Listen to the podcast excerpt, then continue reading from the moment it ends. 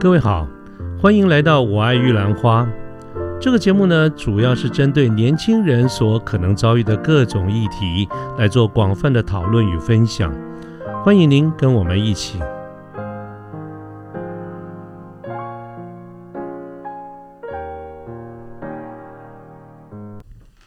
嗯，各位好，我是卢天记。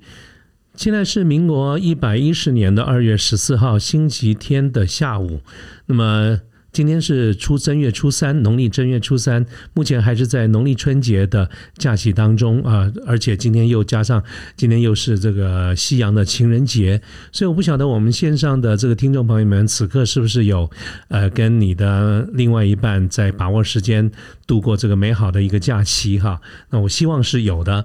那至于我呢，就是我们这种年纪大的，我机上啊，大概也没有什么地方好去，我们就乖乖的待在家里呢，录制今天的这个节目啊。所以今天要跟大家来讲故事了。那么今天这个谈古论今的这个题目呢，我们要从《战国策》的周呃秦策里面找到一篇非常有名的故事来跟大家做一个分享。那么这个故事呢，它的标题是什么呢？司马错与张仪争论于秦惠王前。啊，这个名字蛮长的哈，它的重要性也是一样，非常的重要。我们先来说一说这个时空的背景啊。每次我们讲到《战国策》，当然有一点就不用每次再提了哈，就是《战国策》就是在周朝的末年战国时代，诸侯群起哈，其中最强的七个国家叫做韩赵魏楚燕齐秦，怎么这些诸侯呢彼此互相的攻伐？但是在那个时代啊，乱归乱呐。天下还是有一个共主，就是周天子，他仍然是名义上的天下的这个共主。所以周有九鼎啊，这个九鼎的意思就是说，呃，周在周朝的时代，对天下分为九州，每一州都筑一个大的鼎啊，所以这个就这个周天子拥有这九鼎，其实就是作为一个天下共主的一个表征。所以我们常常会听到很多跟九鼎有关的成语啊，一言九鼎啊，啊，这个这个等等这一些啊，那么。在当时呢，周天子衰积弱不振是没有错，但是他名义上仍然是天下的共主啊，这是第一点。第二点呢，秦刚才提过是战国七雄里面的一一个一个诸侯，他算是非常强的这个国家。可是秦在这几个国家里面，相对来说，他算是一个比较弱势、基础比较薄弱的一个国家。它整个的地理位置哈，就在整个中原的靠西边，差不多就是今天陕西啊、甘肃这一带。算算富庶是一点都不怎么富庶的哈，所以呢，它地处西西陲啊，相对贫瘠。它不论就土地就人口来说，在几个国家里面都不算是有很大的一个优势。所以每一次的这种大战，当然秦的大这个打仗后来赢的次数蛮多的，可是每一场战争对秦而言都是一种伤人一千自损五百。尤其在秦惠王这个时代啊，他们并没有国力强到这种情况。每次打仗啊，都是很惨烈的。就算打赢了，自己也是啊损失惨重。呃，这是当时的秦国的状况。那么除了这个秦国以外，其他国家其实也好不到哪里去。那么呃，还有一个国家叫韩，这个韩呢，就是我们当时讲过，在春秋时代的这个晋国，后来。呃，分裂成韩、赵、魏三个国家，所以我们历史上称之为三家分晋。其中韩国是属于比较小的一个国家，啊，土地、人口、资源没有非常的优优优势，但是呢，大家也都变法图强，所以韩国经过申不害，他变法以后也有相当的这个实力，而且他不但这个变得蛮富强，而且有的时候还三不五时去骚扰一下其他的国家。啊，那么现在的这个背景就在当时西元前三百一十六年，当时呢，韩国也不知道怎么样，反正是大概是惹了秦了吧，啊，所以秦国其实是蛮不爽的，有点想要打韩打韩国。可是事实上呢，在那个时间，秦国还有梦到另外一件事情，就是在秦的南方有一块地区叫巴蜀啊，就是尤其是蜀哈，其实就是今天的四川。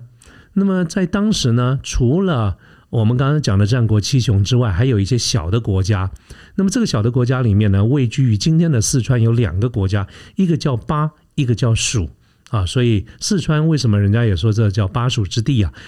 讲的就是这个意思啊。所以在在西元前三百一十六年那个时候，其实当时的秦国的这个呃呃君主就是秦惠王哈，我们刚才说过，秦国在他的领导那个时期并不算特别的强盛，所以他们也秦惠王也急需一直在思考怎么样可以让自己呢有比较好的这个条件，所以秦惠王一直有一个想法，就是想要攻打巴蜀，他们想拿下巴蜀这个地啊，这个这个天府之国嘛哈。那个时候应该还没有“天府之国”这个名字啊，所以当然这是当时的一个一个时时空的一个背景。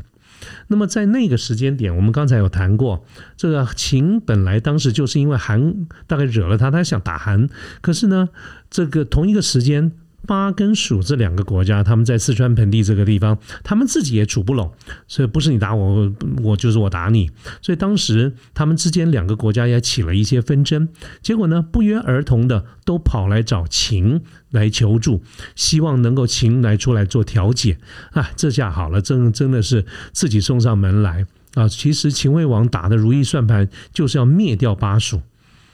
但是呢。同时又有韩打韩这样子的一个一个选项在这个地方，所以我们今天谈的这一则故事，当时有一个时空的背景，就是在这个时间点，在秦的内部啊，大家在会议的时候起了一个很大的一个争执，就是到底是要先打韩国呢，还是先打蜀国？因为我刚才说过，秦的国力真的是有限，秦是秦是非常强悍的，但是国力有限，所以他们很难同时两边开战。所以在秦的内部，在秦惠王的座前，就产生了两派的争议。啊，这个就是我们今天讲的题目：司马错与张仪争论于秦惠王前。那么这两派的争议在争议什么呢？其实就是先打韩还是先打蜀。那么跟大家介绍一下哈，这个这个蜀所在的这个位置，我们刚才讲过哈，打韩是因为它是三家分晋哈，这个呃，而且州就在旁边，所以它有它的一个重要的一个地位。但是我刚才漏讲了一点哈，就是巴蜀这个四川这个位置哈，对秦有什么好处？其实刚才讲过哈，巴蜀它的这个地很大，人民很多。啊，所以如果能够打拿下巴蜀的话，对整个整个这个秦国的这个国力的基础有一个非常大的一个呃贡献。而且不要忘记了，巴蜀是在秦的南方，而在巴蜀的东边，就是右边呐，还有一个强大的国家叫楚国。那秦跟楚本来也就是互相打来打去，所以巴蜀这块地呢，就有一个非常重要的一个战略的这样地位了。如果秦先把巴蜀拿下来，那就等于他拿到了在楚国的上游，就是各位更知道四川啊，这个这长江的上游嘛，哈，这这个他们可以顺着上游直接哈顺江而下，就去打到郢都，就是楚国的首都。所以如果秦拿下了巴蜀之地啊，对于楚是非常大的一个威胁。那么如果巴蜀是被楚拿下来了呢？那这个楚本来就是一个地方比秦还要大一点的这个国家。那么，如果他们再拿下了巴蜀，按照这个位置来看的话，就这根本就是对秦产生了一个包围的这个局势。所以，从这个大战略的这个角度而言，很简单一句话，就是谁拿下巴蜀，谁就可以对啊这个另外一边造成很大的威胁。我指的是就秦跟楚这两个。啊，敌对的这个国家，所以巴蜀其实是非常重要的。那么现在刚好发生了这样的情况，所以在内部产生了一个很大的一个争议。那么他们现在争论的点是这样子的，我跟大家简单的整理了一下，当时这两派争论该该先打谁哈，大家各自有自己的论述，听起来坦白说也真的都是有道理的。就打打韩国这一派。主张的呃代表性的人物就是张仪。这个张仪呢，我们知道他是在这个战国时代纵横家里面非常有名的一个人。他的师兄叫苏秦、张仪哈，一个合纵，一个连横。那么他们都是苏秦、张仪啊，他们都是鬼谷子四大门徒。当然有人说六大门徒了哈，四大门徒中的两位。呃，另外两位呢，就是孙膑、庞涓、庞涓啊，苏秦、张仪。常常有人讲这四子啊，这个这个鬼谷子的四个徒弟，四子得二子者可得天下，就是他们是非常厉害、非常重要的这两个人。孙膑、庞涓是武的，张仪哈、苏秦他们是文的。那么当时呢，在这个秦惠王座下那么张仪是属于一派先打韩国，那么他们的理由是怎么样呢？打这个韩国就顺着东边哈，韩跟周都在秦的东边。打韩国基本的战略就是啊，打了韩国可以取得三川，三川是韩国的一个地名，非常重要的一个战略位置啊。打了韩国取三川，同时呢也可以对周天子产生很大的威胁。他们希望啊，这个张仪就希望借着打韩国的这一次的这个机会，威胁周天子把九鼎拿到手上，然后拿了周天子的这个九鼎呢，就可以怎么样呢？挟天子以令诸侯嗯，这么这样子的话，就可以增强整个在这个呃战国七雄里面占到一个非常举足轻重的一个地位啊，这是打韩国的好处。那么为什么张仪他是反对打蜀呢？因为蜀哈。从第一个从地理位置来看，它是在西南的边陲，它基本上并不在中原啊。换句话说，从这种我们讲说争霸或者逐鹿中原的这个角度而言的话，从张仪的观点来看，地处西南的这个巴蜀啊，本来就不是一个战略的要地。这是第二第一点。第二点，巴蜀其实呃这个劳师动众啊，这个远征。我们知道，在后来这个当然是后来李白讲的哈，这个古人讲的说“蜀道难，难于上青天”呐。四川这个地方啊，它四周都是高山在围起来的，所以要入川是非常困难的，尤其在古代交通不方便呐，所以他们能要进到四川、进到巴蜀，其实是交通非常困难，长途跋涉，劳师动众。所以在这种情况之下，张仪就认为说，与其我们要派的大军啊，要翻过这个蜀地这么多的高山啊，这个要走那个难于上青天的这些蜀道，然后去打一个作为位于边陲的国家，就算打赢了，也是劳师动众，更何况打打赢了也不足以在战国的这几个大的一军。的这些这些诸侯面前哈，能够建立这个威信，所以他基于比较利益的这个角度而言，张仪这一派他就主张先打韩，啊，先打韩，那么。当时秦惠王听完了这个意见以后，他转过头来，有就开始问另外一派他们的看法。另外一派的代表人物呢，就是司马错。司马错也是当时非常有名的一个战略家。所以秦朝哈真的是得天独秦国了哈，在那个时候还不叫秦朝。那秦国真的是得天独厚，有非常多的优优秀的人才都到了秦。那么司马错呢，是另外一派主张不要打韩，先打蜀。先打蜀，那么他的主张的这个理由呢是怎么样的？我也把它整理了一下。这个当时司马错就跟这个秦惠王说：“报告大王啊，这个哈，自古以来，其实秦朝的秦国这个时候，他们本来就算古了哈。但是司马错当时对了这个秦惠王说：‘这个报告大王，从自古以来，我们就讲一件事情：一个国家如果要富强，一定有三个因素要掌握。第一，土地要广。”第二呢，人民要多而且要富足。第三呢，我们施为政者要广施仁政，这样才可以赢得人民的支持。这三点是要让一个国家非常变成强富强非常重要的三个要素。那么现在呢，我我们主张要去先打蜀国，它就完全符合这个富强的三要素。第一个，蜀地啊非常的大。那个其实巴蜀连加起来就是整个的四川这个这四川这个地方，它跟秦一样大，甚至可能搞不好还大一点嘞。所以它的土地非常大，人民也非常的多。而且呢，当时这个巴跟蜀两国两地的这个统治者都治理的乱七八糟，所以如果我们把它打下来以后，我们好好的善待这个巴蜀的这个人民，我们一定可以得到他们非常广泛的这个支持啊！所以这个是我们认为打这个巴蜀哈打蜀符合这个三要素，而且就因为刚才张仪张先生他有提到巴蜀是位于西南边陲。坦白说了，没有一个目前站在台面上一军的这些诸侯啊会在乎的。我们刚才讲战国七雄嘛，除了秦以外，韩、赵、魏、楚、燕、齐这几个国家都在中原，所以他们基本上看也不看西南边陲这个蜀地啊。所以今天我们先打了这个地方，根本没有人会在乎的啦。好，这是打蜀的好处。那么报告大王，我们认为打韩先打韩有什么缺点？这点要跟大王这边报告一下哈。所以他他也是在做一个 SWOT 分析啊。他说是这样子，如果我们现在不攻蜀，我们先去打韩，我认为会有什么样的一个缺点呢？从战略上来看的话，啊，韩失去了三川，我们刚才讲在韩国里面非常重要的一个战略的地方，秦失九鼎，周天子失去了这九鼎，这都是非常大的事情。如果我们采取这样的一个战略，这两个地，他们两个一定会联合起来，甚至联合其他的诸侯来共同反对我们。那么这些哈排名在前面的这些义军啊，没有一个是好啃的，大家都是很厉害的人啊，所以他们联合起来，我们秦还不一定能够挡得住。啊，所以打韩真的是啊，我们太太硬了，这块骨头太硬，我们吃不下去的。我们现在国力并不如啊，这其他的个国家，我们每一次的战争，我们自己都惨败，我们的这这惨胜，我们也损失很大。所以现在呢，啊，是去去直接打这个韩是属于不利的，所以我们非常主张先打了蜀国。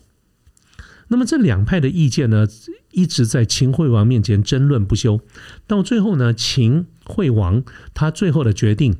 其实跟他内心深处已经有一些想法，就是我们刚才前面前面不是一直跟大家讲吗？秦惠王本质上来说，他就是想要先要拿蜀，所以。包括司马错客观的这个分析，包括秦惠王本身他内心深处其实已经有一些基本的想法，所以这一场御前的会议最后呢的结论就是选择了司马错的这个这个战略，就是先打蜀。那么会议既然定下了这个决定以后，就采取行动，所以呢秦开始就打蜀，他只用了十个月的时间就把蜀给灭了。那么灭了以后呢？啊，就开始进驻这个这个蜀地，并且之后呢，没有多久时间把巴也灭掉，所以整个巴蜀之地后来尽归于秦，所以秦就变成一个非常大的一个国家，包括土地、包括人口啊等等都非常大大。那么这个战略呢，其实在在整个的这个秦的发展上面，对于秦。啊，产生了一个非常非常重要的一个影响，因为他们选择了这条路，所以在历史上的一个评价就是他奠定了秦，啊，到后来能够跟另外的六雄争霸，甚至于最后打败了啊秦灭六国，统一天下，都是基于这一次的决策，就是因为他取得了很大的一个腹地，包括土地，包括人民，包括财富，所以他才有这样子的一个本钱做长期的一个抗战。啊，并且坚持到最后，当然还会有很多其他的因素啊，一块之后来造成了他一统天下。但是这个策略是非常重要啊，所以在历史上给这一次的这个辩论非常高度高度的一个评价，甚至于在史书上，在很多的这个角度而言，都把这一次御前会议的结果跟后来在东汉末年。啊，就是，呃，这个汉朝末年，这个这个三国时代要起来的时候，各位各位有一个故事，一定大家常听到的，就是刘备哈刘刘备当时跟曹操跟东吴的孙权在争雄的时候，他一点都根据地都没有，他甚至连人才都没有，所以后来他接受了人家的建议，去这个三顾茅庐嘛，请出诸葛亮来。啊，来来辅来辅佐他，最后成了霸业，于是才有三国鼎立天下这样的一个局面。那么当时呢，刘备去拜去拜访哈这个诸葛亮的时候，诸葛亮就在他的住处提出了一个套大一套大战略，就是在去解决啊这个这个。汉没有根据地的，所以他为什么要借荆州？为什么后来要取取这个四川？哈，这这些这些地方其实对益州啦，就是都是根根据这个这个这个战略来。所以当时诸葛亮他对于刘备他的那一场简报，就是历史上非常有名的隆中对。那么这个隆中对呢，我们刚才讲的话，今天我们谈的这个司马错跟张仪的这个辩论，当然就年代而言，这个是比较先的，但是它的地位在历史上就跟后来的隆中对哈这两个是等量齐观、并驾齐驱，都是非常重要的，去奠定了啊这个秦奠定了汉啊就就是这个这个蜀汉能够得以继续竞争，非常重要的一个一个一个一个一个当时一个整体的这个战略的这个规划。啊，所以今天讲的这个故事呢，其实就是讲当时的这个状况。那我们从刚才谈到这个历史故事里面，我们啊仔细看看，我们似乎可以得到一些结论，就是像这种国家大事啊，啊，这个一个国家要能够富，要要能够强，我相信是每一个领导者都心中想要做的一个梦，是每个人都想要这么做。所以从动机来看，我讲没有一个领导人、领导者哈不希望自己的这个国家啦或者公司啦啊这非常的富强。但是有一个非常重要的一个一个基本的战略，就是怎么样把国家或者一个公司啊它的基础把它做稳定了。所以是有轻重缓急。啊，这个在一定有所谓的优先顺序的这个选择。那么从所有的历史的资料来看，秦惠王当时做的一个这个决定，真的是一个非常重要的一个十字路口，做了一个正确的决定。韩到处骚扰，确实蛮讨厌，确实当时确有是有一些想法想要先打韩，但是就整体的大战略来看，经由司马错的这个分析哈，他其实如果先打韩是属于不利的这个局面。好，所以单纯就这个战略来看的话，确实司马错的这个战略是要比张仪好。不过刚才我提过，张仪在历史上是非常有名的，他他这一生做错的这个决定不多啊。这个这个这一次算是少数的一个一个一个决定，其实还有了，但是不多啊。那么这个故事也同时也告诉我们，就是说，今天我们如果要逐鹿中原呢，是是大家都想，可是不要去忽略了一件事情，不要去做在任何一个时间自己实力不到的这个事情，不要去做啊。当时秦的实力是不够的啊，所以实力还不到的时候，不要去做不该做的这个事情。这是当时秦惠王做的一个决定啊。这个故事带给我们这样的一个启示，然后我们再来想想看。历史上还有没有其他的事情？有啊，就是在元元朝末年，朱元璋起事的时候，刚开始起呃起事的时候，他其实不是唯一的一个起事的，还有包括张士诚啦，这等等这一些。那么在当时他的实力还没有非常的强的时候呢，他可是你知道，一旦逐鹿天下，会想要逐鹿天下的英雄豪杰。每一个人都会身边有些人劝他要啊称王称帝啊称王称帝这样子比较好号召群众，所以当时朱元璋确实也犹豫过。可是他身边有一个谋士叫朱深，当时给他献策九个字，这九个字呢在历史上也是非常有名的。他建议他高筑墙，广积粮。缓称王，高筑墙是什么意思？基本上的概念其实就是说，啊，要把自己的基础弄厚实，把这个墙砌得高高的，可以抵挡别人的这个进攻。广积粮呢，就是要广要努力的去累积足够多的粮食。在古代啊，粮食是非常重要的一件事情啊。那么高筑墙、广积粮，其实都代表要这个充实自己的实力。在实力还没有啊，我们要广积粮来。充实实力，在实力还没有到达之前，我们要高筑墙，尽量的啊挡住别人的进攻。可是很很重要的是，最后三个字叫缓称王，不要那么急的就开始称王。好，刚才我提过，只要是英雄豪杰领军天下，逐鹿中原，身边一定会很多人劝进，希望他能够称王称帝。那么，在当时，朱深就建议啊，缓一点称王。原因是什么呢？你一旦称王，你就会成为元当时的元朝主要的打击对象。可是，当你实力还不到的时候，其实过早称王对自己是非常不利的一件事情。你只会把所有的子弹、所有的箭头全部引到自己身上来。所以当时呢，朱元璋也采取了这九个字的这个建议，所以他累积实力。后来他就才才有办法成为最后的一个赢家，所以这个朱生的这九个字非常有名啊，叫做高筑墙、广积粮、缓称王。啊，各位看到这个呃历史上的这些故事一再的重演，甚至很多古人呢的一些智慧的语言里面都谈到这件事情。我们常常讲这个四书哈，四书五经的四书，《论语》《孟子》《大学》《中庸》，其中《中庸》里面就讲一句话：登高必自卑，行远必自耳。他的意思是什么呢？就是你要登，你要爬高山呐，当然是从最低的山脚下山坡开山脚开始爬起嘛。你要走很远的地方，也是从近的地方开始啊。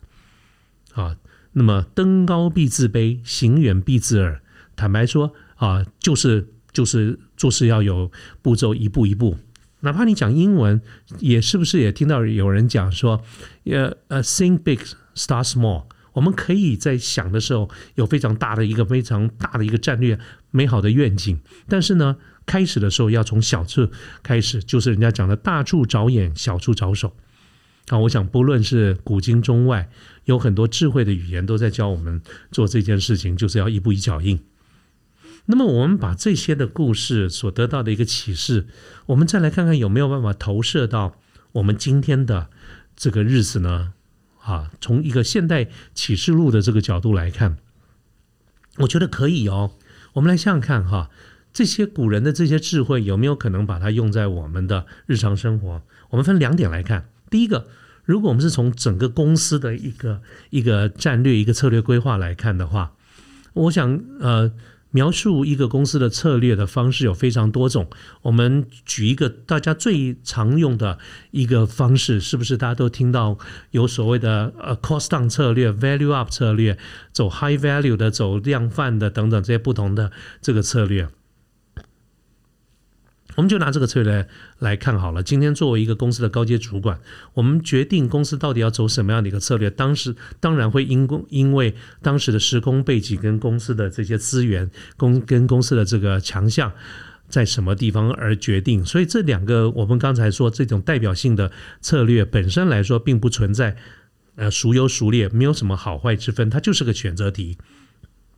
可是对于一个高阶的主管而言，领导一个公司的人而言，你不但你一旦选择了某一个策略，你要怎么去落实它，这个就是一个工作的一个重点了啊。这个这个这个，比如说我们今天如果是要走这种 cost down 的策略，很简单，就是我们要靠卖的多。来赚钱，那么这里面有个成功关键因素，就是你要有足够多的产能，要足够多的市占率，价格好谈，但是呢要有足够多的产能，所以你的机器设备、你的产线就是本公司最重要的卖钱的这个地方。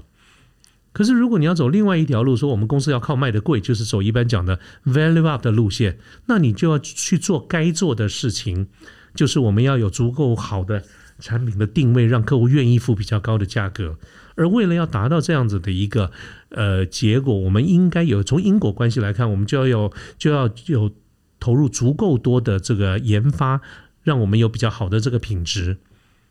啊，我们才有办法卖得贵。我们要能够有好的产量，我们才能够卖得多。所以，不管你选择哪一个的策略，各位看到我们刚才讲的这几个方向，它都不可能是一触而一触而及的哈，它都是需要时间慢慢去积累的。啊，所以一步一脚印其实非常重要，要一步一步来。如果我们公司啊一开始规模小，现金流很小，产能也没有那么多，而我们就妄想成为一个非常啊世界一流的 work world class 的 first class 的这种 FMCG 啊量贩的这种公司，要跟人家在拼产量，那其实就是不切实际啊。所以我们从公司经企业经营的这个观点来看，一步一脚印。根据不同的战略，我们应该有很多的先决条件要做，这些都是该做的一个事情。那如果我们不是从公司，我们是从个人自己的一个职业发展来看的话，我觉得道理是完全一样的。就是不管我们今天要朝在哪个角度发展哈，我们有人要做业务、做行销、做批验、做采购，这些都非常好。这些本身发展的路线一样，跟刚才我们讲公司的策略都是一样，它并不存在孰优孰劣，它就是一个选择题。可是呢，不管你选择哪一条路，我们都必须要有足够的时间去证明、去累积我们的渗透记录。我们投赢个一球、一场球、两场球，不算什么英雄好汉。那个我们就说你你运气吧，可是你要长时间的有这样的一个记录，我觉得这个是比较重要的哈。所以呢，呃，这个东西就是要一步一脚印，所以不要急。我们常常讲说要积极，但是不心急啊，就是时间好，或者想渗透记录这些是需要积累的。就像公司的一个战略的位置，也需要时间，要投入，要积累的。各位记得我们曾经在之前的节目曾经谈过吗？没有魔法，只有基本功。走任何一条路，我们作为一个个人，作为一个专业经理人，一万个小时是绝对跑不掉的。至少花掉一万个小时，我们都还不一定能够成龙成凤的。更何况很多人其实，在自己的职位，在自己的岗位上面，其实你也花不得，你还花不到一万一个小时，搞不好一半的时间，三分之十之一的时间。不到你就开始觉得，啊，想东想西，就该看的要换跑道，换这个呃，这个这个别的领域，甚至来说说一些我觉得不太需要太早说的话，叫做什么脱离舒适圈啦等等这些啊，这个我都觉得这些看法都是令人争议的。好，那回过头来呢，我们今天谈呢，就是借由跟大家谈这个呃这个。秦惠王当时的做的一个选择，慢慢谈到朱元璋啦，谈到这个从古以古论今哈，到我们今天不管是现实生活中的公司或者是个人的一个长途的长期的这个规划来看的话，我都觉得它可以有一个最大公约数，就是一步一脚印，其实是非常重要的啊。那么在每踏出每一步的时候，我们除了努力的要做好好的做扎实之外，不要忘记了它需要时间。啊，所以一步一脚印是需要足够多的耐性的啊。那么我借由这一点呢，跟各位做一个分享，并且以这一点彼此共勉之。我一方面鼓励大家，一方面也自我警惕，希望从这个角度而言，也让我自己啊能够去好好的一步一步的做事啊。OK，好，那我想我们今天的这个节目呢，就到这个地方结束。谢谢大家啊，大家假日愉快，拜拜。